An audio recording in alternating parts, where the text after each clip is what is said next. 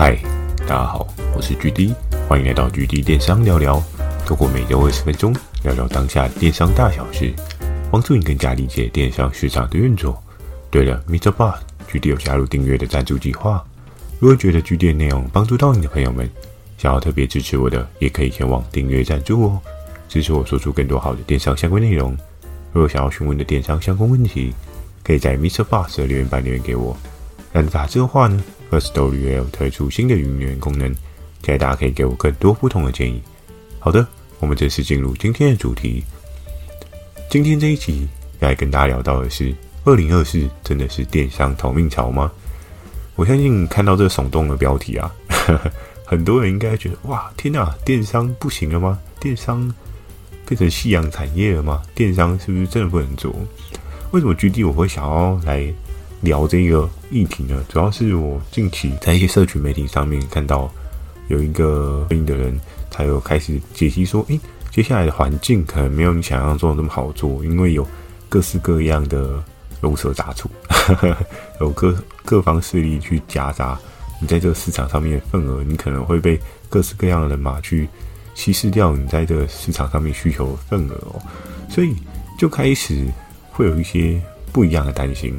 在今年的整体的电商环境的状况之下，我相信应该有不少的人觉得电商好像真的没有之前那么好做，因为市场上面的需求下滑，再加上景气的部分虽然已经从对应的蓝灯有回来原本的状况，但是呢，整体的状况，大多数的人应该还是荷包有点干涸哦，呵呵，并不是荷包满满的状况，而且再加上过年之后啊，大家可能把该花的钱花了一下，嗯。哇，又是一个可怕的淡季来临，所以你可能就会觉得，诶，那他讲的应该没有错，二零二四真的是电商逃命潮咯。所以今天这一集，我就要跟大家分享的是我对于这件事情的看法，还有你最后可以去思考到的是，或许有什么其他的可能性哦。好的，那在第一点啊，要来跟大家分享的是我所听到的对应的分享哦，对应的分享者他是讲到的是说。诶，今天在这电商的环境啊，我们可以看到大家在追求服务品质，我们也可以看到各式各样的削价竞争哦。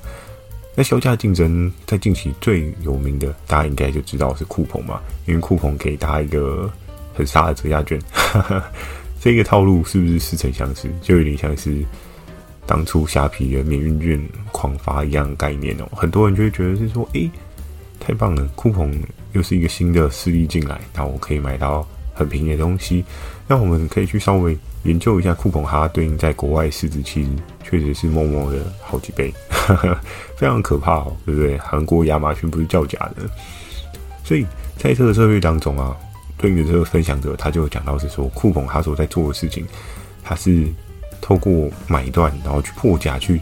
抢占这市场上面的声量，甚至是市场上面对应的需求哦，所以在这个策略操作之下，就会变成是很多东西被强迫性的破价，甚至是他做这样的状况呢，会导致市场上面有很大的额外的份额吸到他那边去。那是不是真的是这样呢？确实，他这样讲的状况也无可厚非，其实也是一个可以预见的状况哦。他这样的策略呢，或许会可以吸到对应的一些不一样的。消费的族群，然后到他的族群里面当中，那再来呢，还有对应的 Momo 体系也越来越强势嘛，对不对？我们可以知道 Momo 它也有一些对应的不一样的操作，像是他们从原本的体系当中，他们也有推出一些直播的体系。那除了直播体系之后，他现在听说也有开始卖广告，所以我们可以知道，在整个市场上面量能原本是虾皮跟 Momo。能接下来还会杀出一个酷澎，更不用讲的是线下的势力啊！大家耳熟能详的团妈的势力哦，就是诶各个小区、各个实体店，对不对？他们有一些对应的实体店的策略联盟，去实体店，然后让你可以买到更亲民、更杀的价格。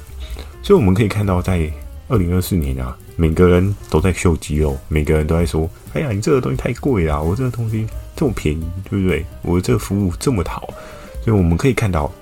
当然，Momo 它有做杀价的竞争，可是相比之下呢，酷澎跟团妈的杀价是更加的可怕，因为毕竟他们的流量的强势程度并没有像 Momo 来的这么强。所以以这样的状况来讲的话，既然流量的强势程度没有这么强，它就必须要去用价格去换取流量。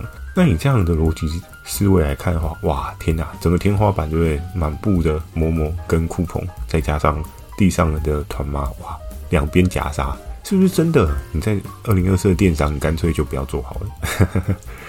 我觉得不要做吗？当然是不可能不要做。因为我相信有不少的人在电商这一块，应该也算是斜杠出来，又或者是你在电商当中也有找到一些属于你自己的对应的领域哦。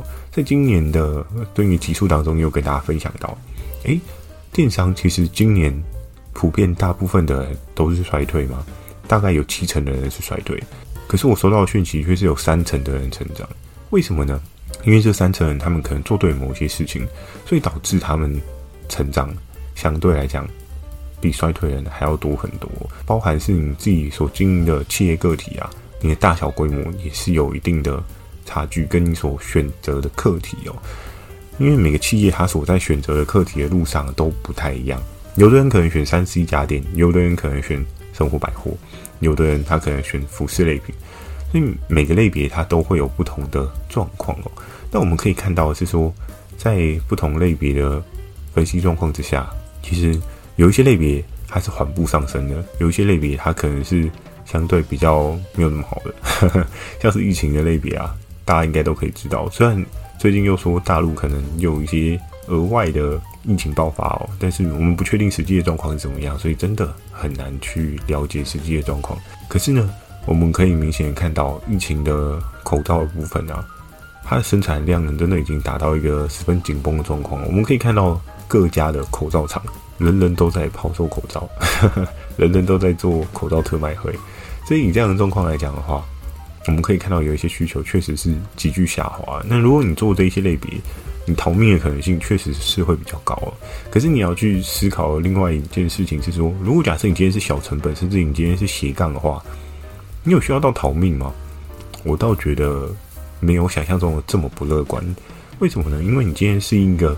比较小型的个体的话，你要转型的成本其实是会比较少的。比如说，假设你今天是一个两人工作室，又或者是你是一个五人以下的团队，你今天所要养的人力成本其实并没有这么的多。那当然，如果假设你今天是一个比较有组织，甚至规模很庞大的团队，可能动辄十个人、二十个人，还三十个人，哇，你要养这么多个人，那你很有可能会遇到的是人事成本挤压你的获利，让你会很难撑下去哦。在这样的过程当中，既然有某某酷澎跟团妈的夹杀，你真的不能做了吗？诶，其实每个领域啊，距离我在了解过后才知道，有一些东西像是我们过往常跟合作伙伴在聊的，有些东西某某跑得特别好，有些东西可能 PC Home 跑得特别好，有些东西可能是其他的平台跑得特别好。每个平台都有它对应不同的属性哦。那相对来讲的话，某某跟酷澎跟团妈，他们也会有一些不同的属性哦，像是。在那位分享者他所讲到酷澎会打乱整个市场上面的价格这件事情，我相信它的价格会打乱没有错。可是我们也要去了解的是酷澎它的策略是什么？它的策略是，今天我把你热卖东西买断，然后去吸引对应的人潮，然后让所有的人进来这个市场，进来他的平台去做采购，去转化成他的会员，他去做一个再行销的策略。这一套策略看起来好像蛮厉害，对不对？可是，如果假设你今天是一个比较没有这么大的企业体，你是一个转换可以很快的电商个体的话，我觉得这件事情对你来讲并没有太大的问题。怎么说呢？因为你要想酷澎它的策略是买断，那买断的时候，它会必须要有库存的压力。以酷鹏的业务人员的思维逻辑来思考的时候，我今天要说服公司买断这个产品，它必须要有一定的热销程度。一定的热销程度的话，就代表是好，maybe 它是可能一个月要二十万的营业额，又或是它一个月要多少万的营业额，那想必酷澎它才愿意去买断这样的货，去囤，去让它的仓储的运转会更好。我们可以同步去看某某，他们也是有一样的逻辑。当你今天东西到我的仓储里面，我可以收你的仓储费。可是如果你今天这个东西真的是不是很好卖的话，合作伙伴也有跟我分享过，某某他们也有强制退仓的选项哦，因为他让这个库存一直停滞在他的在库当中，其实并不是一件非常有效益的事情。尽管他可以收对应的那一些费用哦，可是如果他今天轮转的更快的话，他其实可以获得更大的经济规模效益。所以，我们用同样的逻辑来思考酷澎好了。他今天在做这样的事情的话，他必须要一定热销程度去背书，他要买这个货。那也很有可能是这个热销的数据，假设他是在虾皮热销好了，可是他并不是在酷澎的客群所喜好的东西，那就会变成是说虾皮热销，可是酷澎上了之后，但酷澎没有卖，诶，它就变成是停滞性的库存哦。我们当然知道酷澎它的资金非常雄厚。可是，以一个正常企业个体来讲的话，你不可能无止境的一直去囤一些不 OK 的货，懂吗？就是他今天没有办法无止境的去吸收这些库存，因为这些库存总会有爆炸的一天。他今天如果库存快要爆炸的时候，我相信以酷澎的业务的窗口他们的思维来讲的话，他就是要想办法把这个东西去化。就算他赔售，然后降价到一个程度，但是你知道啊，有一些东西。当他需求整个萎靡掉的时候，你再怎么赔售都没有办法。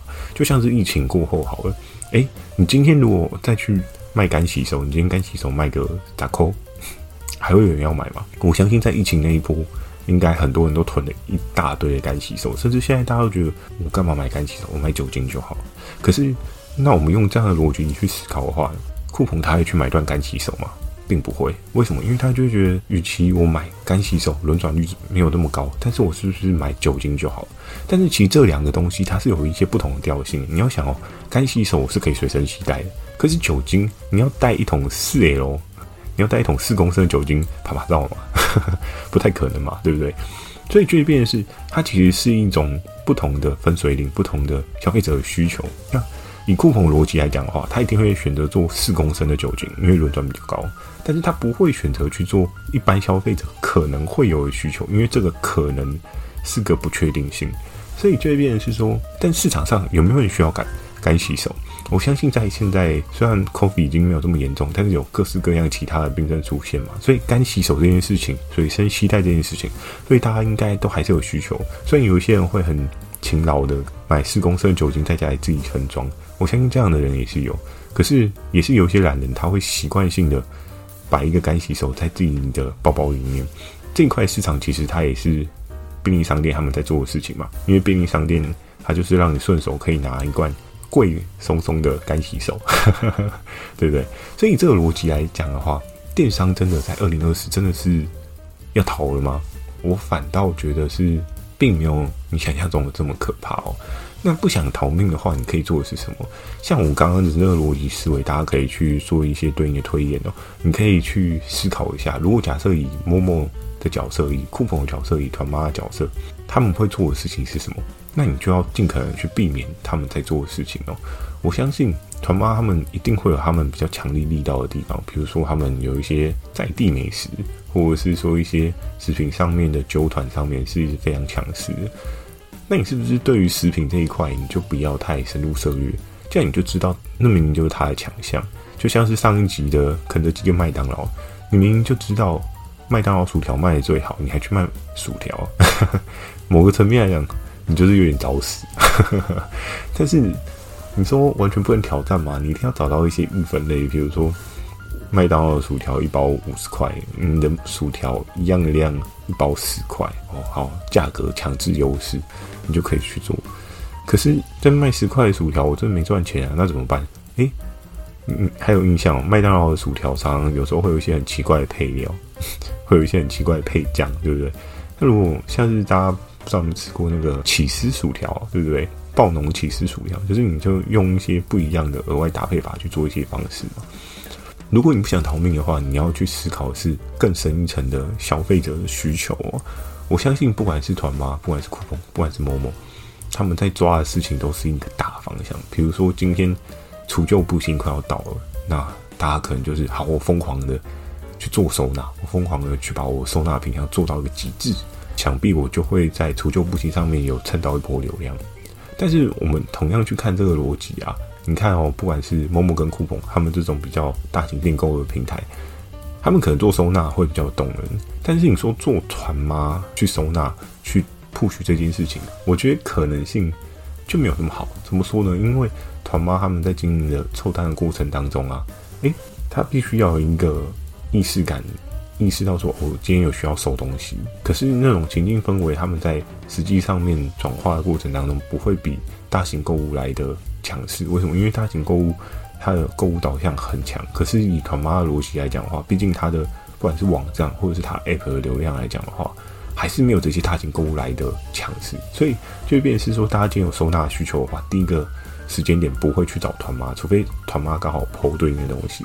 可是因为团妈它在对应的 线上所能够一直持续拥有流量并没有到很高，我相信很多人在买东西的过程当中，还是最后会导向大型的购物。以这样的逻辑来讲的话，我们就可以看到是说，收纳这个类别，某某跟酷鹏可能就会强势，但是以团妈来讲，它可能会相对弱势。那你在这中间当中，你就可以抓到一些不一样的可能性哦，甚至是我过往很久以前有跟大家分享过的一集是。我跟熊爷爷讨论，我们都觉得市场上面了无新，没有任何新品。但真的是吗？事实不然哦。GD 其实我在这一两年啊，尤其这疫情年间，我稍微去了解一下市场。我们常常都说虾皮这么厉害，虾皮什么东西都上，虾皮的海外卖家这么这么多。哎呀，什么东西虾皮都一定会有。可是真的如此吗？GD 我自己曾经有实际访查过，就是因为我自己有去看一些货源的商品。我在看的过程当中，我也会用一些方法去找寻同样的东西，不管是不同关键字还是不同的图片。好了，我发现一件事情啊，哎、其实你知道吗？并不是所有的东西虾皮都有 online 这件事情，我不知道对大家来讲是不是个秘密，但是我的研究过程当中确实是这样。今天你要不逃命的选择，就是你去找到一些不一样的需求，然后呢，你去找到一些市场上面可能没有人在做的事情，这可能就是不逃命可以做的事情哦。那当然呢，这些事情会不会后面被某某酷澎或者是团妈的人发现，是有可能的。你今天当卖错一个量，就像刚刚讲到的逻辑哦，你今天是热销的商品啊，酷澎一定不会放过，他就是哦，我去买断，把你这个价格做到一个极低的状况，把市场上面所有的声量都吸过来。好，我吸干，就犹如水蛭嘛，对不对？把血吸干了之后，我就换下一个那种感觉哦。所以你这样逻辑来说啊，你今天只要做大，你今天只要一有量啊，这三方势力就绝对会盯上你，大概有个至少八九成吧。除非刚好你的那个类别是很奇特的类别，比如说你今天做的类别是钓鱼的类别，哎，讲实在的，你今天如果是做钓鱼的话，你要。被酷澎某某跟团妈夹杀，我跟你讲，这件事情是超级无敌困难的哦。怎么说？因为这个类别啊，在对应的平台上面啊，他们的受众是非常模糊不清的哦。所以以这样的状况来讲的话，你觉得团妈会特别去团说：“哎，我们一起来买钓竿。”我们都知道，不管是团妈、酷澎跟某某，他们背后的人群是谁？大部分应该至少有九成都是女性吧。所以。某个层面，你不想逃命的话，你可以做的事情是什么？你就是挑着他们反向的 TA 受众去做啊。团妈顾名思义就是团购的婆婆妈妈们嘛。那婆婆妈妈会去钓鱼吗？可能会，但是我相信那是一个极少数的人存在。但你今天做了钓鱼的类别的话，团妈就没有办法动你。应该是说，他要动你，他很累，他的成本会花很多，因为他要再砸更多的广告，或者是他要用更多的方式去扩展。那一块领域的 TA 不是一件这么容易的事情。那酷澎跟某某可就更不用讲，因为酷澎跟某某他们某个层面来讲，他们比较偏向是美妆起家的平台哦，所以我们可以看到的是，他们 TA 也至少有九成都是女性。那你这样的逻辑来讲的话，你有没有看到另外一个可能性，就是这三个势力，他们可能男性的 TA 都不是非常非常的高。所以，那你不想逃命，你是不是改去做男性 TA 的市场就好？诶。这就是最后一点要跟大家讲到的是，凡事你都要逆向思维哦。既然在这一个分享者他所分享到的二零二四是电商的逃命潮，可是啊，你要思考的是，真的需要逃吗？其实，如果你用反向的逻辑去思考这件事情的话，你根本不需要逃啊，因为你只要知道你的 TA、你的需求受众是谁的话，诶，你就稳扎稳打做你的 TA 受众就好了，你就跟跟你的。TA 受众就好了。你今天假设你今天去做一个钓具的市场，诶、其实大家不要小看钓具的市场，诶，如果你今天是在这个市场有一定比例的经营者，我们可以试想去看一件事情哦。你有没有曾经在台风天看到新闻报道一件事情？就是哎，浪很大，大家不要去海边。但是还是有一些人很猛的，就是跑到渔港去钓鱼。有没有看过这种人？我相信一定有吧。你有没有想过这些人为什么热衷成这个样子，一定要去钓鱼？那就是变成是这件事情已经变成是他们生活当中很重要的一部分。所以很重要一部分，你觉得他会不肯花钱吗？我相信一定是肯花钱的。但是问题是在于，嗯。给的东西够不够深哦？你的钓具是不是他们想要的？你今天钓竿钓了，还是你今天钓具相对应的收纳是不是他们所用得到的？那你今天如果针对他们的需求去 setting 的话，诶，是不是就是不一样的蓝海？而且你做这样的市场，TA 可能百分之九十九都是男性，那你还需要怕某某跟酷澎跟团妈的夹杀吗？嗯，这是不是这件事情就解决了？没有想象中的那么可怕。当然，我也看到那个分享者，他在他的最后也有说到，嗯，大家不难猜到了，就是说，诶、如果你想要解决这个问题的话，你可以来上我的课。但是我相信今天如果大家有听我这一个 podcast 的话，诶、你还需要去上课吗？你可以思考一下，或许可以不用，帮你省一笔费用哦。对，所以我们在很多事情上面的经营啊，我们都要有一些反向的思考，我们可以有一些独立的思考层面哦，千万不要。因为别人说这个产业啊，好像没辙了，这个产业好像不好了，你就没得做。给大家一个对应的研究报告，其实，在疫情当中啊，电商的成长幅度跟渗透率啊是大幅提高。但是你说，疫情之后渗透率跟对应的那一些状况都下滑嘛？有下滑。可是整体预测来讲的话，就二零二三年的预测报告来讲的话，电商这个产业还是持续会往上走的。只是在于你今天到底有没有抓到你正确的 TA 受众？你今天有抓到的话，其实你跟着这一条长线趋势去做，还是会有。做电商就跟股票一样，总是会有低潮跟高潮。但是你不要忘记了，尽可能的还是缩小你今天的成本支出，然后放大你今天的收益。这件事情才是在电商可以存活很久的最重要的道理哦。当然。你有资本，你要去跟人家硬干那一些价格的话，我觉得也无可厚非啦，对不对？这算是你的资本优势。可是假设今天在听我 podcast 的你呢，你是一个小资金的人，我觉得相对来讲的话，你可以想的更深远一点。我也不劝你放弃这个赛道，为什么呢？因为我觉得，明明你就看到人家的预测报告，二零三零年它还会是一个长线的趋势成长。当然，我们不排除这当中可能会有一些新科技。可是这些新科技也是建构在网络的世界当中吧，四 G、五 G 的世界当中吧。你今天在这过程当中，你磨出一个你对应的能力的时候，新科技再新出来，我跟你讲，对你来讲都只是助力，不会是主力啊。你只要知道你在做的事情是什么就好了。好的，今天这一集啊讲的比较久哦，因为我觉得这件事情非常发人深省哦。我那一天那个 对应的影片我也看了两次，我就想说。对，好可怕哦！哇，那我的合作伙伴是不是都要 GG 了？可我想一想，好像不一定，因为大家的平台的属性真的不一样哦。博客还是卖书，你今天跑去博客还卖钓竿，会动吗？好，这边这个问题留给大家自己思考，对不对？你今天在不对的领域做不对的事情，会动，嗯，那也是一件蛮特别的事啦。好的，今天的分享就到这边喽。喜欢今天内容，也请帮我点个五颗星。有想要询问的电商相关问题，也欢迎大家到 Mr. Bus 留下你的反馈及问题，或是 First Story 语音留言给我。如果觉得 GD 内容帮助到你的朋友们，想要特别支持我的，也可以前往订阅赞助哦，支持我说出更多好的电商相关内容。我会在 FB 跟 IG 不定期的分享电商小知识给大家，记得锁定每周日晚上十点的举例电商聊聊哦。那今天这个问题啊，就是，哎，你真的觉得要逃了吗？有多少人想逃啊？可以留言一下嘛，对不对？你就打个我想逃了，我想放弃了都可以，好不好？我也蛮想知道，诶，在新的一年有谁想要放弃了？嗯，放弃或许你有更好的路，也不是说完全不能放弃啊。但是如果你已经做出了一些些的成绩，那我觉得放弃有点可惜啦。好的，祝大家有个美梦，大家晚安哦。